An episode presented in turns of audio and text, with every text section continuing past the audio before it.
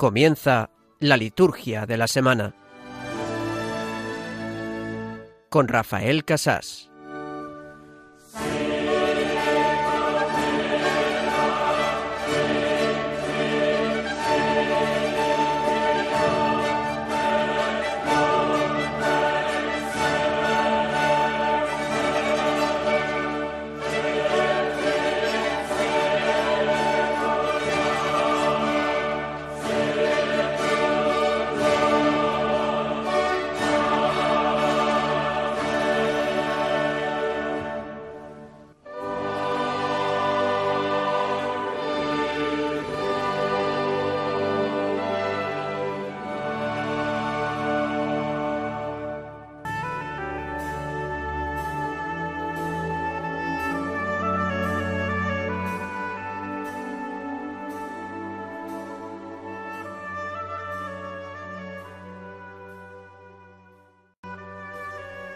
Te pedimos, Señor, que tu gracia nos preceda y acompañe, y nos sostenga continuamente en las buenas obras. Por nuestro Señor Jesucristo, tu Hijo, que vive y reina contigo, en la unidad del Espíritu Santo, y es Dios, por los siglos de los siglos. Amén.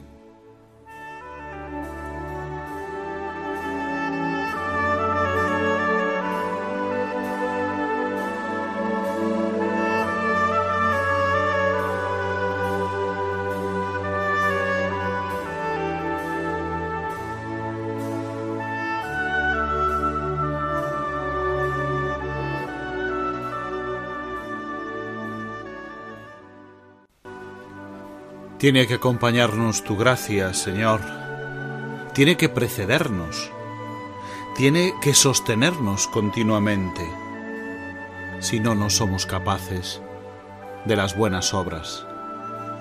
No somos capaces de seguirte como hoy nos invitas en tu santo Evangelio.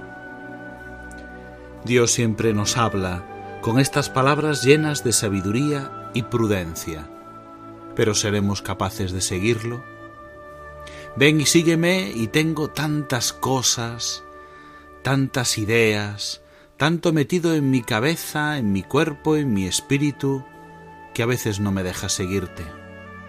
Tengo que renunciar a todas esas riquezas que traban mi vida espiritual.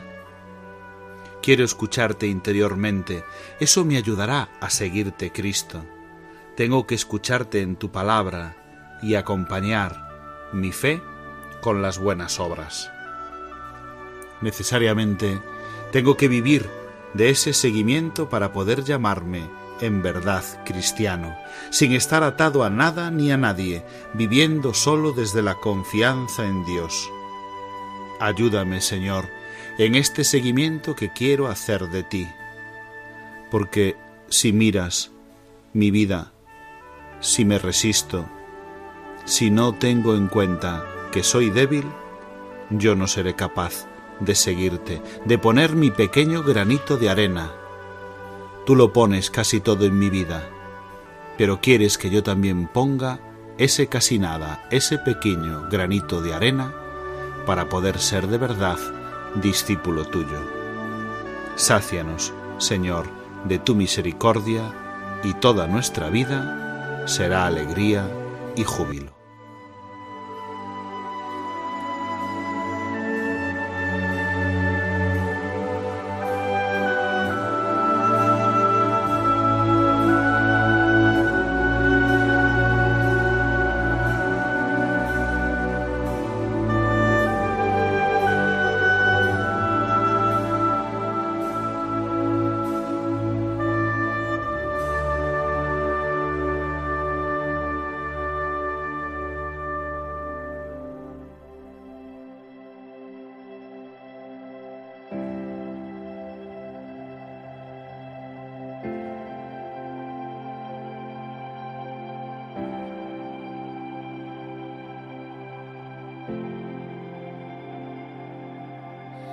Te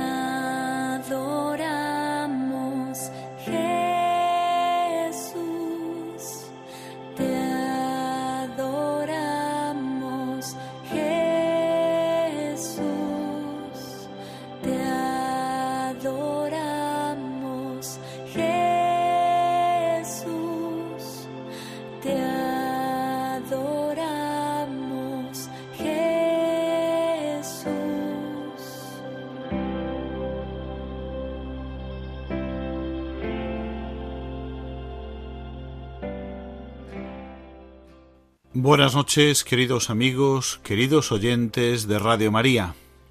Aquí estamos efectivamente para adorar a Jesús, para adorarlo a través de la liturgia.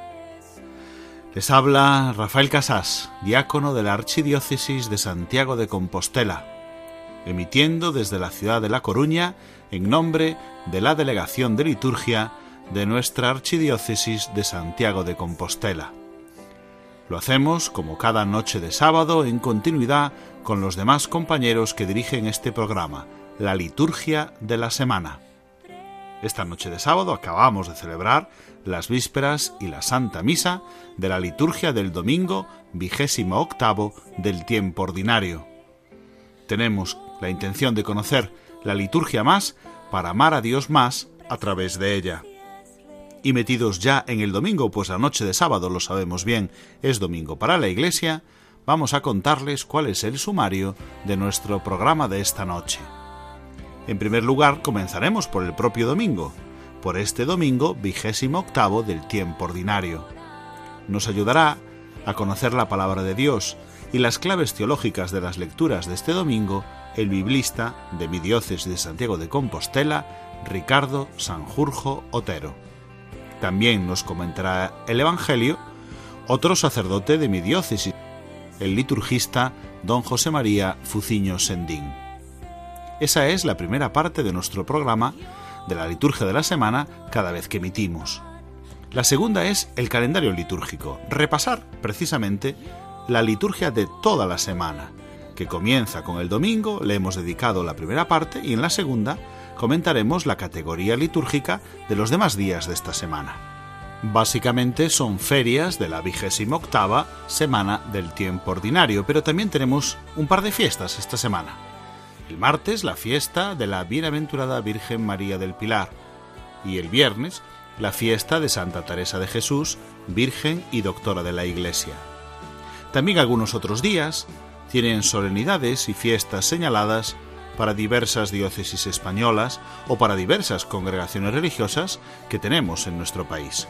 Por lo tanto, lo comentaremos también señaladamente cuáles son estos días de solemnidad y de fiestas dentro de esta vigésima octava semana del tiempo ordinario. Esa será la segunda parte de nuestro programa. Y la tercera, pues como siempre, el tema de formación litúrgica. Estamos repasando la Sacrosantum Concilium, Hoy nos ayudará para ello también este liturgista, que ya les decía que nos comentará el Evangelio, pero nos ayudará también en esta tercera parte don José María Fuciño Sendín. Que repasaremos algunos de los últimos números del final del capítulo cuarto, del número 96 al 100. Aún quedan unos cuantos números más para terminar el capítulo cuarto que, como saben, se dedica al oficio divino. No olviden que pueden comunicar con nosotros con sus comentarios, con sus preguntas. Pueden hacerlo a través del correo electrónico la liturgia de la semana 1 arroba radiomaria.es. También estamos presentes en las redes sociales. Anímense a dejarnos algún comentario o a retuitear nuestros propios comentarios en las redes sociales. En Facebook somos Radio María España. En Twitter, arroba Radio María Spain. Pueden hacerlo con el hashtag Liturgia Semana. Así pues, comenzamos esta, este programa, la liturgia de la semana, con el comentario del domingo y lo hacemos con la música de la antífona de entrada. En este caso es el Salmo 129 y lo hacemos a la voz de la cantante argentina Atenas. si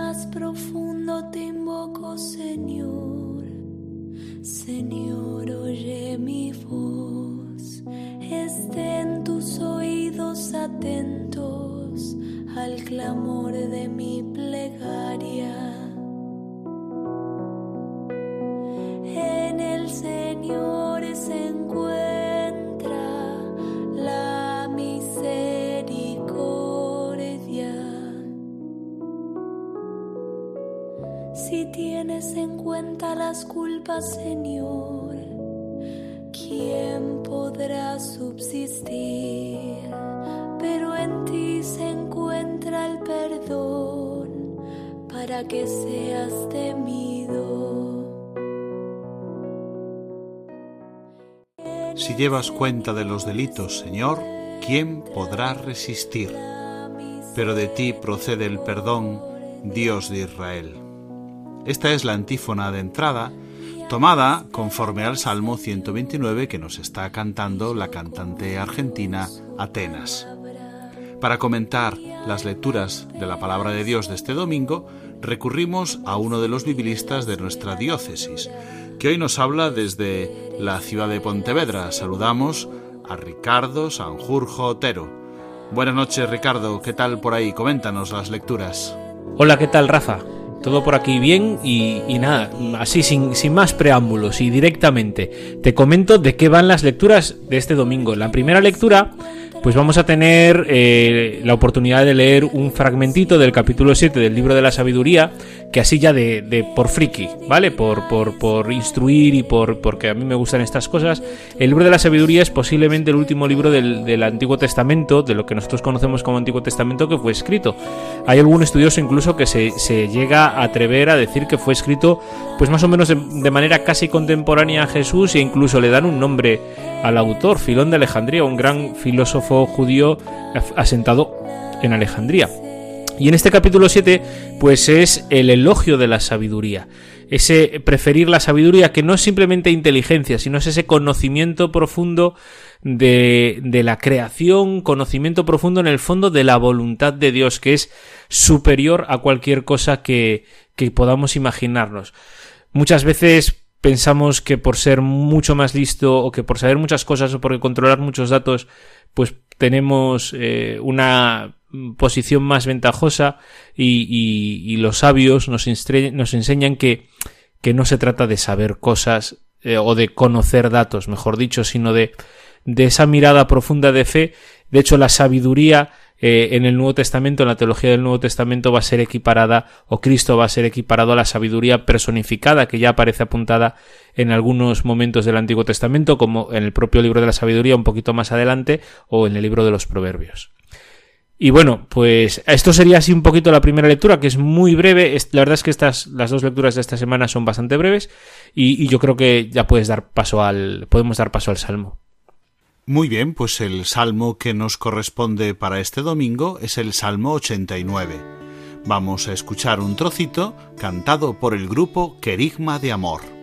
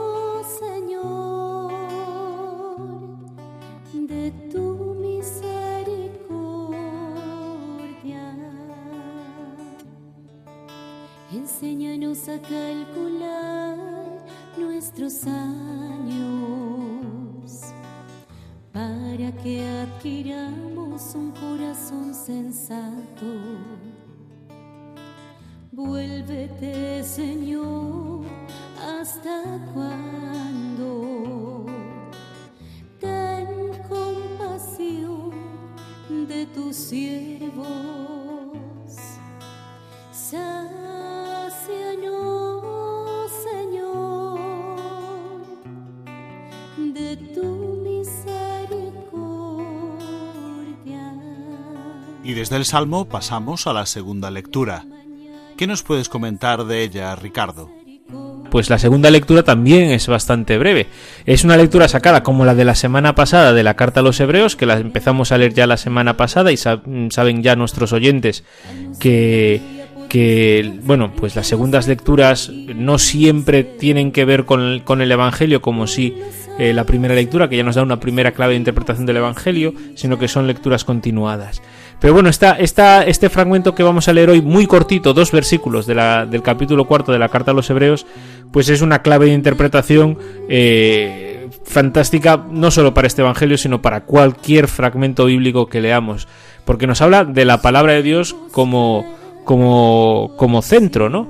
Y como algo vivo y eficaz, porque a veces tenemos esa y nos pasa también a los estudiosos, ¿no? ese acercamiento a la palabra de Dios como eh, algo casi arqueológico, antiguo, que claro, fueron escritos hace 2000 años los más recientes, dos, o 1900 años los más recientes, y, mm, y como que no, vale, pero lo que nos dice hoy la palabra, la carta de los hebreos es que es, es que es que es viva, es que es algo vivo, que es eficaz, que es performativa, decimos, dicen los expertos, ¿no? O sea, que tiene la capacidad de, cumplir aquello que promete. Pensad, por ejemplo, piensen en el, en el relato de la creación en el que Dios va creando el universo a través de su palabra.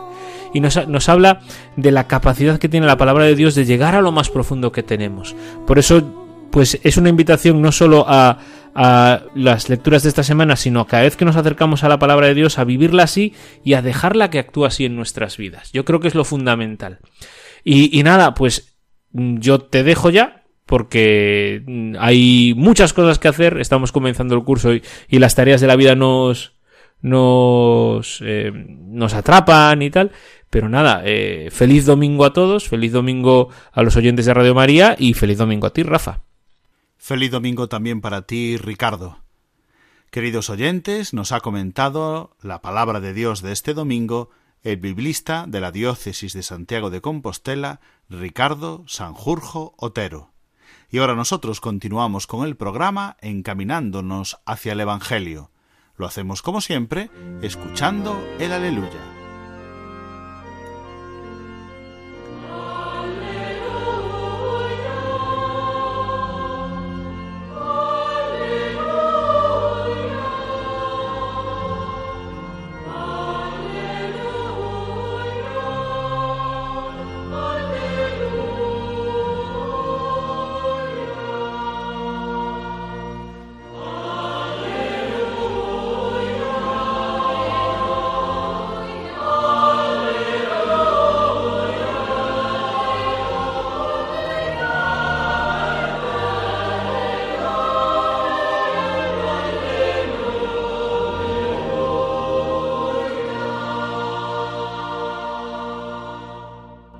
Aquel tiempo, cuando salía Jesús al camino, se le acercó uno corriendo, se arrodilló ante él y le preguntó, Maestro bueno, ¿qué haré para heredar la vida eterna?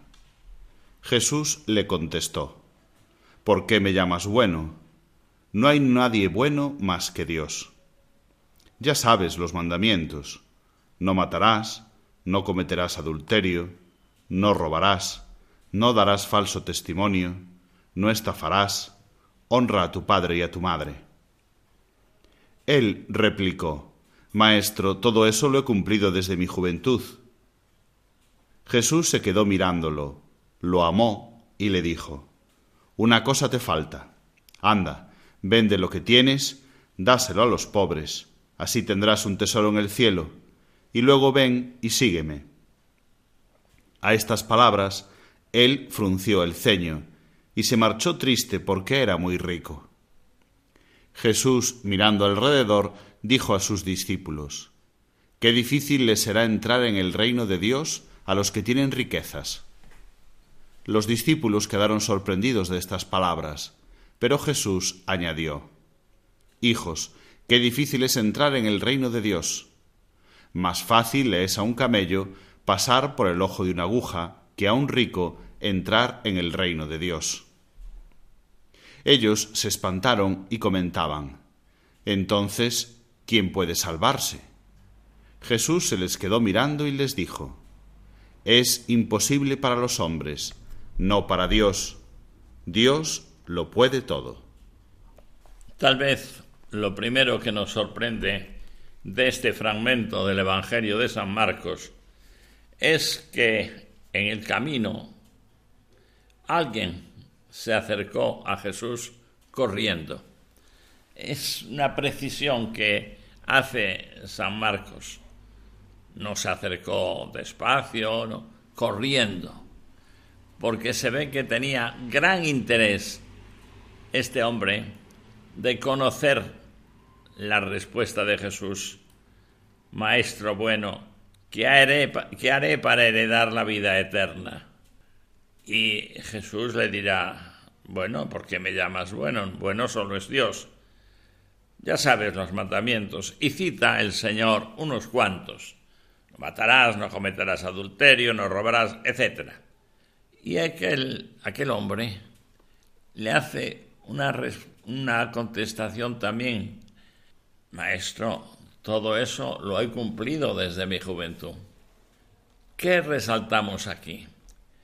Que ese era un hombre bueno, que cumplía los mandamientos, que era feliz siguiendo las normas del Señor, pero tiene que decirle, maestro, todo eso lo he cumplido ya desde mi juventud.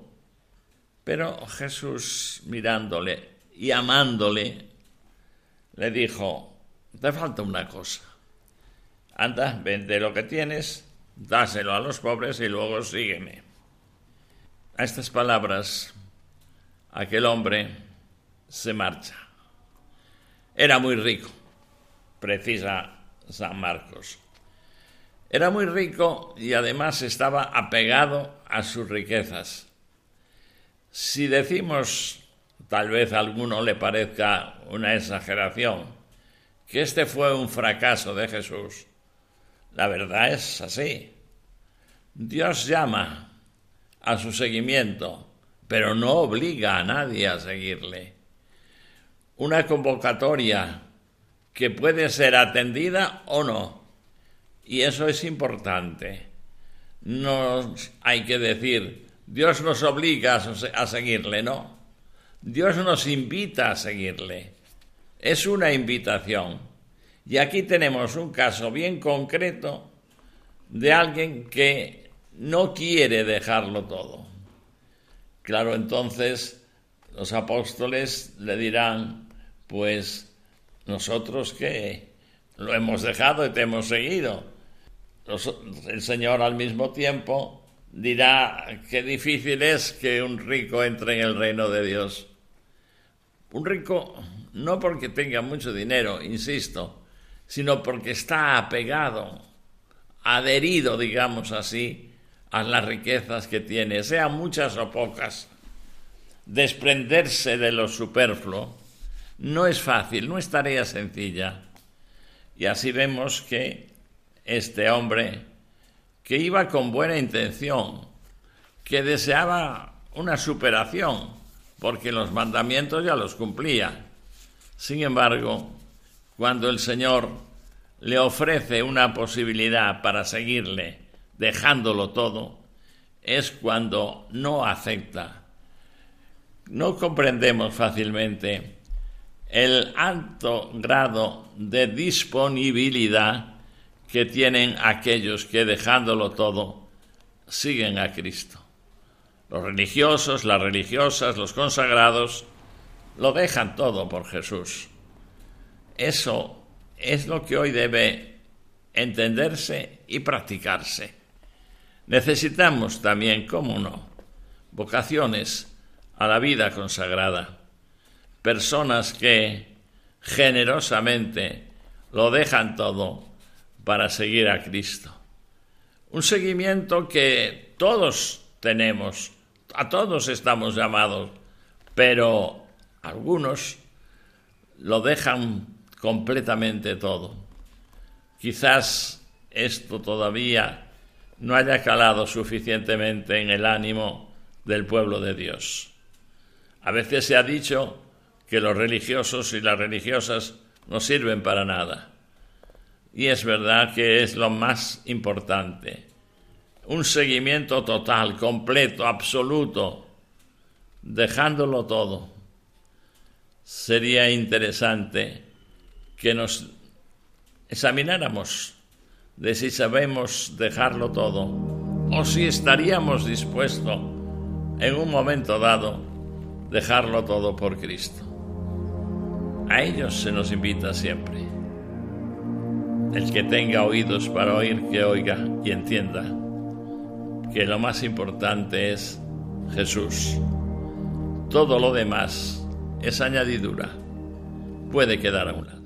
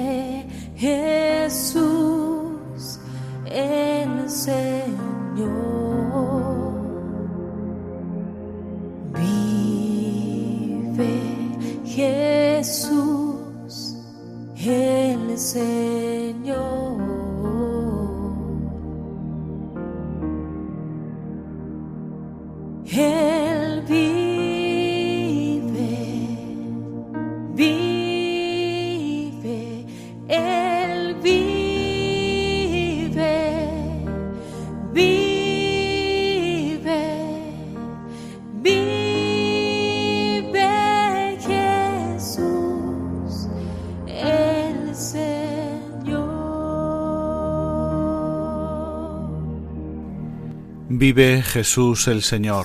Es la gran verdad del cristiano. Llevar dentro de nosotros también inscrita esa vida del Señor. Como nos cantaban ahora Julie y Josh en esta hermosa canción Vive Jesús el Señor y como nos recordaba don José María Fuciños que nos ha comentado el Evangelio de este domingo. Luego volveremos a hablar con don José María para el tema de formación. Pero ahora nos corresponde la segunda parte de nuestro programa, el comentario del calendario litúrgico.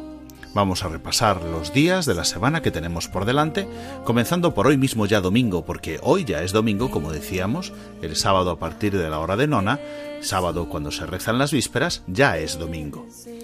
Como cualquier domingo, tiene un nivel de celebración litúrgica, de fiesta y además de precepto, por lo tanto, hoy no se permiten más misas que la misa del domingo, salvo que sea una solemnidad o fiesta superior en alguna parroquia, en alguna comunidad religiosa. Por ejemplo, en Ceuta ciudad, que se celebran los santos Daniel presbítero y compañeros mártires, pues son los patronos de la ciudad y es solemnidad.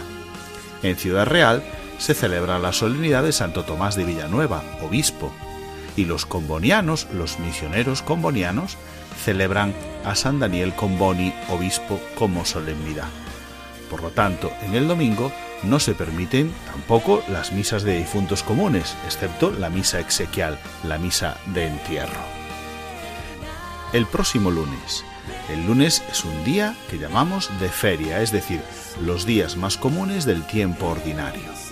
En esta feria del tiempo ordinario, del día 11 de octubre, lunes de la 28 semana del tiempo ordinario, puede celebrarse en la Iglesia Universal la memoria libre de Santa María Soledad Torres Acosta Virgen, o la memoria libre también de San Juan XXIII Papa. En otras ciudades, por ejemplo en Bilbao, se celebra la solemnidad de Nuestra Señora de Begoña.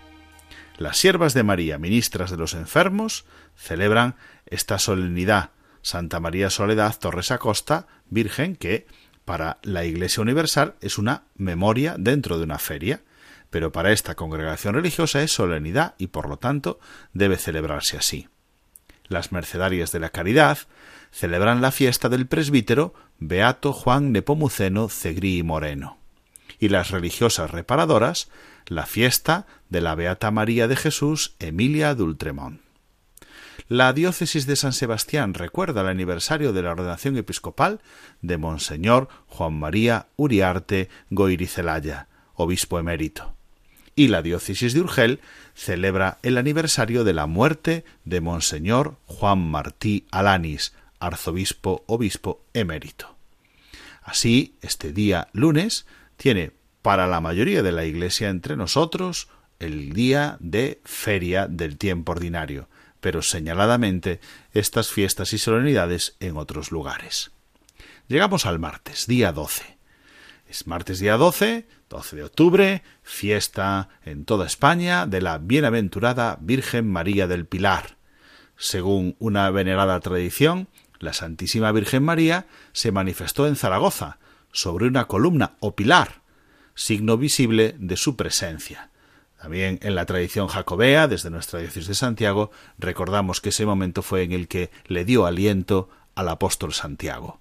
Ese día, por lo tanto, la misa será de fiesta, el sacerdote vestirá de blanco, tiene antífonas y oraciones propias, gloria, prefacio propio, y las lecturas son las propias de ese día tomadas del volumen cuarto. Ese día no se permiten tampoco las misas de difuntos, excepto la misa exequial, pues es día de fiesta. Además, es solemnidad para otras eh, diócesis y para, para otras familias religiosas. Vamos a recordar, por ejemplo, que en Aragón, en Huesca y también para el arzobispado castrense, para el cuerpo de la Guardia Civil, familiares míos también a quienes felicito, mi cuñado es guardia civil y que debemos felicitar a todos los guardias civiles que cuidan de nosotros durante toda su vida, que velan nuestro sueño esta misma noche. Los guardias civiles celebrarán el martes la bienaventurada Virgen María del Pilar como solemnidad. Permítanme que felicite junto con todas las que llevan el nombre del Pilar a mi mamá, que también es María del Pilar. Desde aquí muchas felicidades a todas las pilares y también a mi querida mamá. Y la diócesis de Orihuela Alicante recuerda también este día el aniversario de la ordenación episcopal de Monseñor Victorio Oliver Domingo, su obispo emérito. Al día siguiente, miércoles, es, como decimos, una feria más de esa vigésima octava semana del tiempo ordinario. Señalamos que en Alcalá de Henares y en Oviedo se celebra la fiesta de la dedicación de sus iglesias catedrales.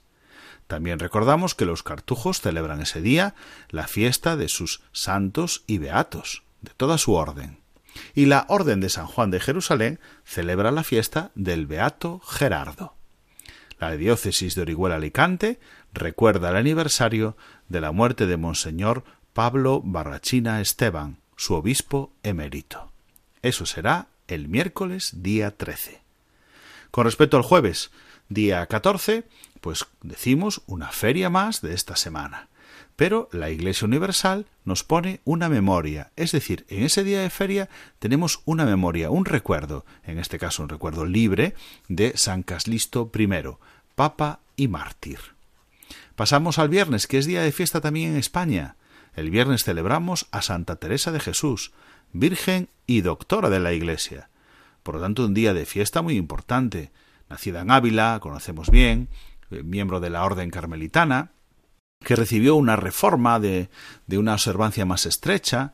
Ella misma concibió un plan de crecimiento espiritual bajo la forma de una ascensión por grados del alma hacia Dios, y esas moradas que recordamos en ese libro también, pues a causa de la reforma de su orden, ella misma hubo de sufrir dificultades que superó con ánimo esforzado y compuso varios libros que le han ganado ese título de doctora de la Iglesia.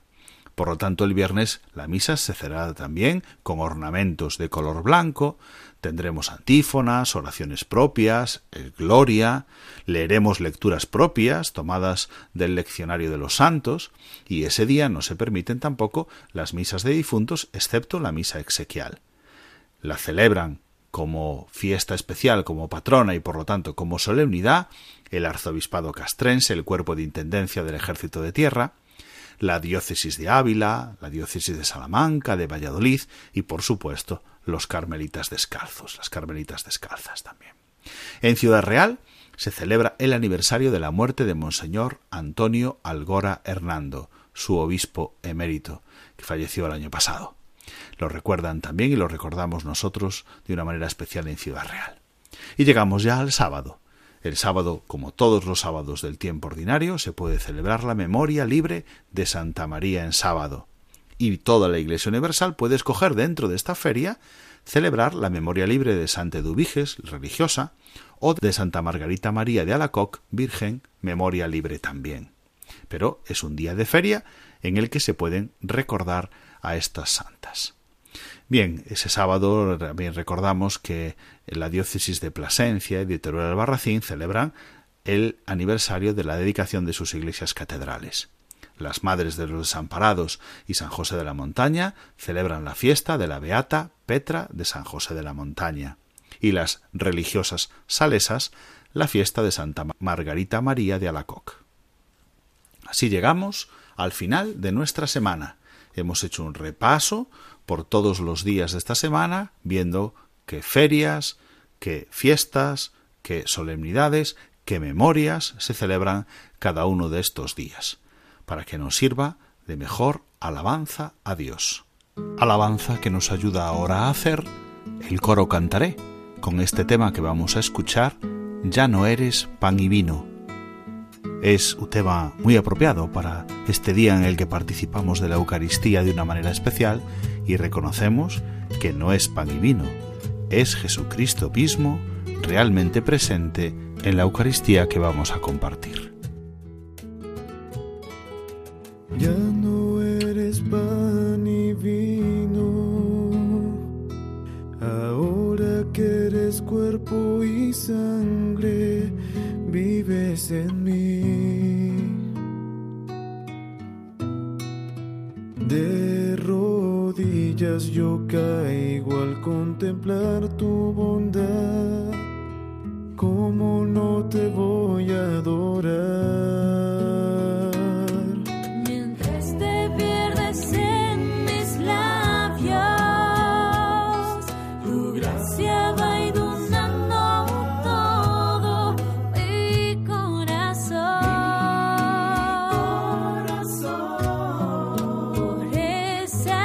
Pascal.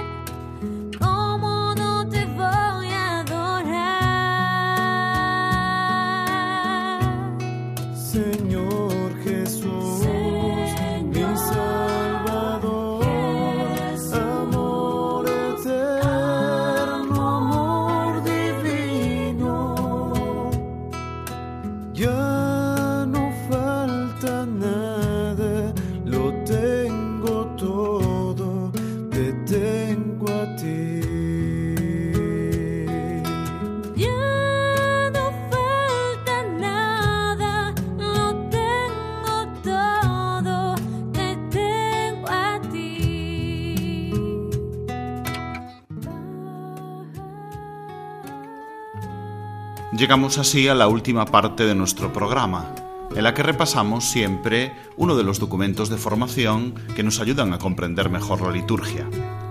Estamos haciéndolo durante todo el curso pasado y también en esta temporada, eh, leyendo la Sacrosantum Concilium, este documento tan importante del Concilio Vaticano II dedicado a la liturgia. Nos ayuda para comentarlo, ya lo he hecho en muchas otras ocasiones.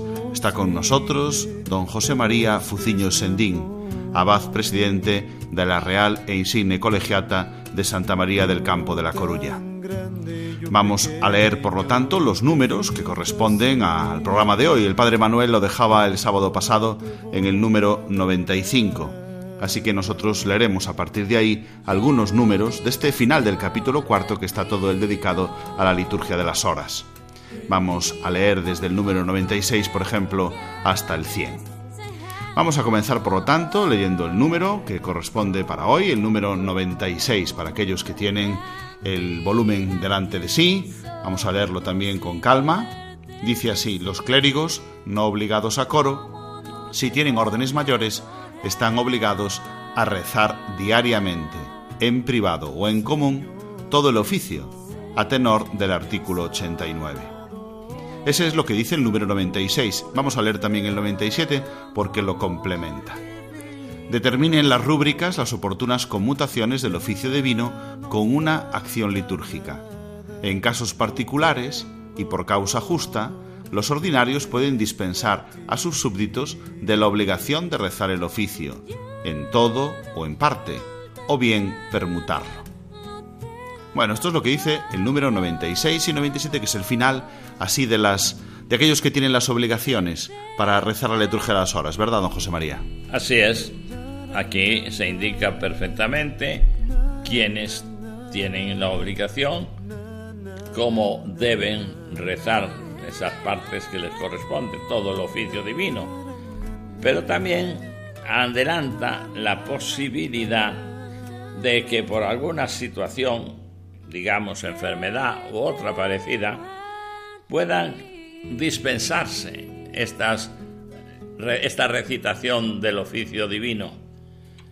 Son los obispos los que pueden y deben dilucidar quienes podrían quedar exentos de la celebración de la liturgia de las horas del oficio divino y en todo o en parte. Por lo demás, todas las personas que están obligadas en virtud de la ordenación, pues deben rezar todo el oficio. Muy bien, y además de los que han recibido el sacramento del orden, pues en los números siguientes nos va a hablar de que también, algunas veces también por disposición, por ejemplo, los religiosos, y otras pues, pues también por la recitación comunitaria o la participación de los fieles en el oficio. Dice así el número 98. Los miembros de cualquier instituto de estado de perfección que en virtud de las constituciones rezan alguna parte del oficio divino, hacen oración pública de la Iglesia. Asimismo, hacen oración pública de la Iglesia si rezan, en virtud de las constituciones, algún oficio parvo, con tal que éste que esté estructurado a la manera del oficio divino y debidamente aprobado. Bueno, nos vamos a los institutos de vida consagrada, los religiosos también rezan el oficio divino y dice una cosa muy importante, ¿verdad? Hacen oración pública de la Iglesia. Correcto, así es. No es necesario, por lo tanto, acudir simplemente a los ordenados, digamos así, los que han recibido el sacramento del orden. También los institutos, los miembros de los institutos, pueden, y de hecho se está haciendo en muchas comunidades, la recitación de una parte, a lo mejor no todo el oficio, de esta oración que es la oración pública de la Iglesia, también realizada por los miembros de los institutos. A veces, pues no recitan todo el oficio. Aquí incluso se habla de un oficio parvo. ¿Qué es eso? Pues es una reducción ¿eh? aprobada, claro está, siguiendo la trayectoria misma del oficio divino. Antiguamente existía eso del oficio parvo. En la misma Constitución, pues da la posibilidad de mantenerlo siempre que sea necesario. Muy bien, pues vamos al número 99, que nos va a hablar de la recitación comunitaria del oficio divino siendo el oficio divino la voz de la Iglesia, o sea, de todo el cuerpo místico, que alaba públicamente a Dios, se recomienda que los clérigos no obligados a coro, y principalmente los sacerdotes que viven en comunidad o se hallen reunidos, recen en común al menos una parte del oficio divino. Todos cuantos rezan el oficio, ya en coro, ya en común, cumplan la función que se les ha confiado con la máxima perfección tanto por la devoción interna como por la manera externa de proceder. Conviene, además, que, según las ocasiones, se cante el oficio en el coro y en común. Bueno, recitación comunitaria, oración pública de la Iglesia. Correcto, así es. El oficio divino es la oración pública de la Iglesia. Y por lo tanto, todos aquellos, los sacerdotes, los religiosos, los consagrados, pues deben recitar. Y sobre todo, aquí hay una llamada a la recitación en común. Es decir, el oficio divino puede uno rezarlo privadamente, pero parece que sería más grato o más en conforme, más en conformidad con lo que prescribe la misma institución es que se recite por lo menos algunas horas en común. Dicho de otra manera, cuando un grupo de sacerdotes se reúnen, pues a veces, ¿qué rezamos? Pues una parte del oficio divino, sea la hora intermedia, sea vísperas, sea la hora en que coincide, ¿verdad?, el momento de la reunión. ¿Por qué? Porque es la oración de la Iglesia y, a ser posible, es preferible en común que en privado. Y a veces también, ¿por qué no?, cantar el oficio divino, como se solía hacer, se solía hacer en las catedrales y en las colegiatas. Muy bien, pues vamos al número 100, que es el último de esta parte, ya casi a punto de terminar el capítulo cuarto, quedan apenas unos números que continuarán nuestros compañeros la semana que viene. Pero vamos a este último número, el número 100, que habla de esta oración pública de la Iglesia. Hemos visto los sacerdotes, hemos visto los religiosos ¿Y los fieles laicos?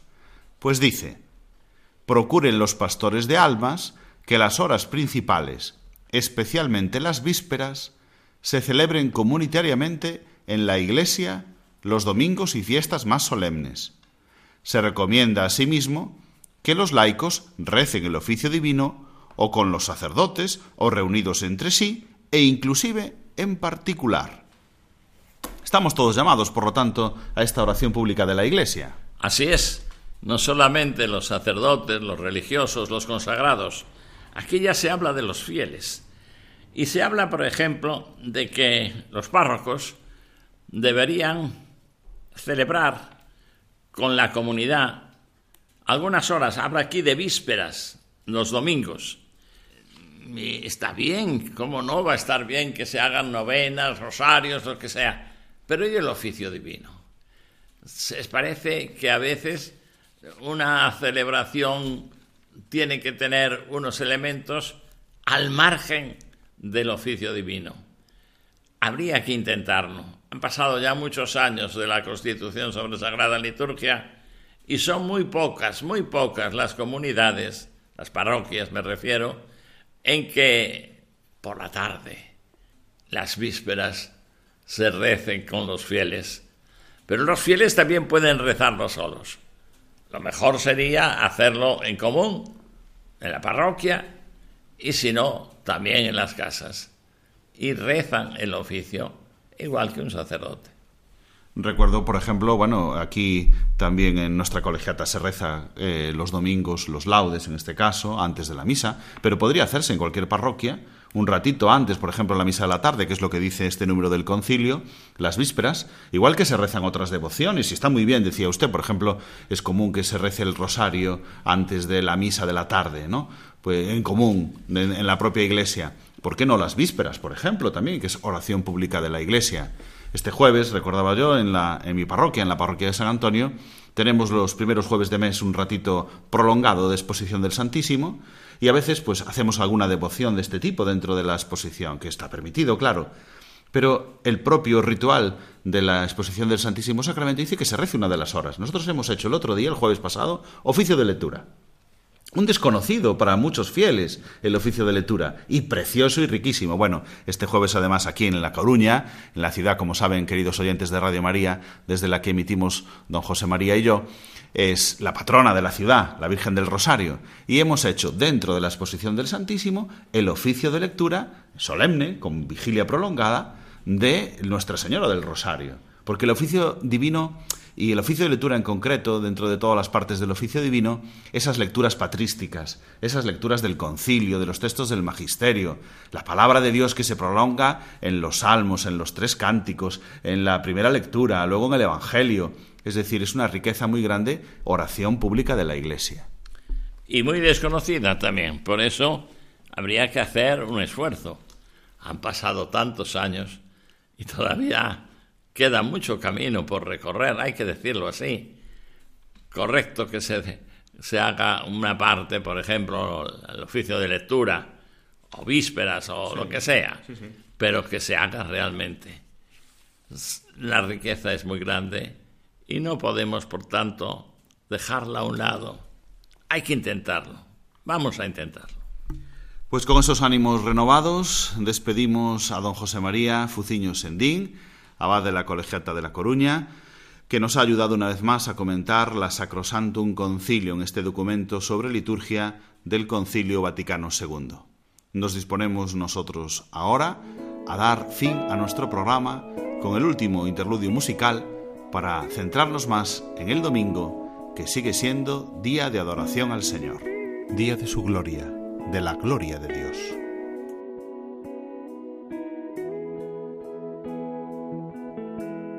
La gloria de Dios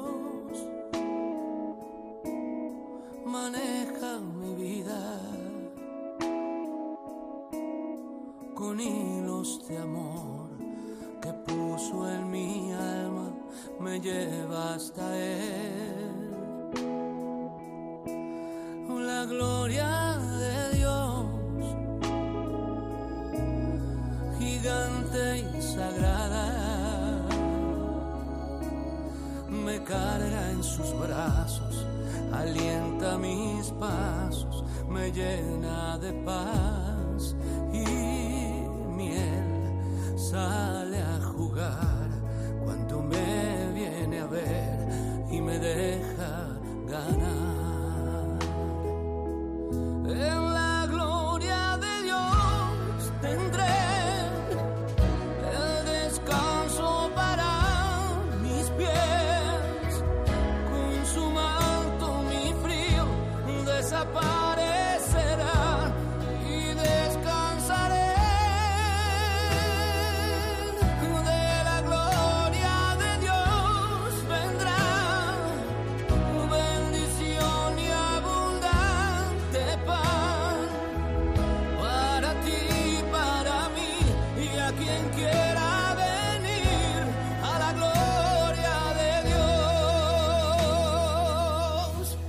Y deseando contemplar la gloria de Dios un día, nos despedimos, queridos oyentes de Radio María, pues hemos agotado ya el tiempo de nuestro programa, la liturgia de la semana.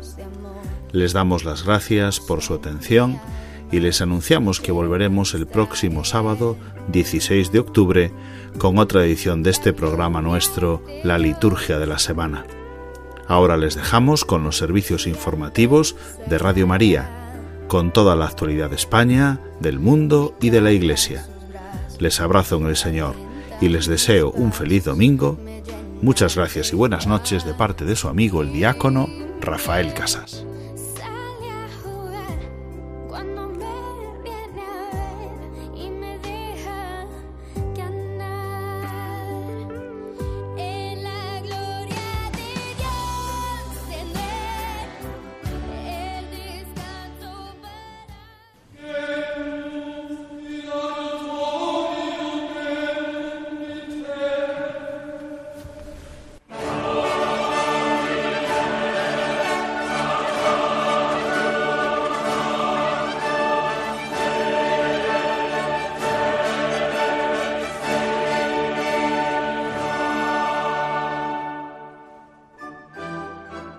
Han escuchado la liturgia de la semana con Rafael Casás.